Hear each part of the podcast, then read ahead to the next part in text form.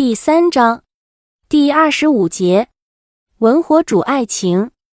人们常常用干柴遇烈火来形容痴男怨女的一见如故。事实上，相当多的男女情爱，火焰势头之高，难以名状，自然是恋爱的一道风景。然而，不温不火，不急不徐，也是爱情的意境。从实践的角度看，似乎后一种还显得更有滋味，被眼下的白领阶层的绅士丽人演绎的淋漓尽致。这种煮法主要发生在婚前。其爱情能煮多久，甚至今后会不会婚变，不得而知。所以，许许多多结婚很久的夫妻高举文火，把爱情煮得不但惬意，还有星火燎原之势。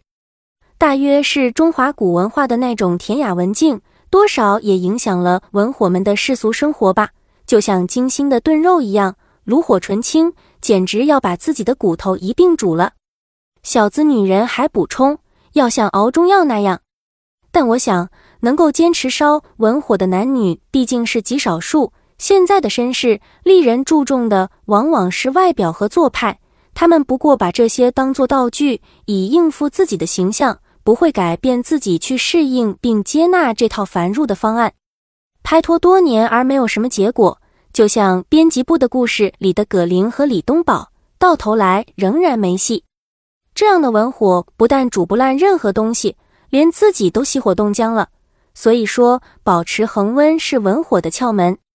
说明白点，文火煮爱情的意思就是冷水泡茶。你如果相信茶水一定会自动沸腾的话，那就不妨慢慢等吧。或者觉得冷水可口，比热茶好得多，自然是你的权利。那不过是一种精神胜利法罢了。因此，每每在茶坊里看到某个文质彬彬的绅士在那儿对着女人侃侃而谈，我就替他们捏把汗。茶都喝成白开水了，他们仍是滔滔不绝。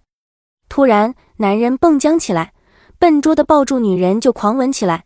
这就印证了我的判断：只要是火，不论是文火还是武火，终究要燃成熊熊烈火的。罗素与海明威那样善于离婚。情感也未尝不受打击，但他们却丝毫没有枪地呼天、死去活来的小丈夫的行径。他们知道，使感情不褪色的方法，不是不让它见阳光，而是经常染上新的颜色。他们是爱情上面的有余味主义者，他们恋爱并不以结婚与否做成败标准，并不以占有做最后目标。恋爱的本身足以使他们功德圆满。他们并不反对结婚。但是反对春蚕到死丝方尽的婚姻，他们不肯在婚姻关系的卵意下做对方感情的因变数，也不做对方人格的寄生虫。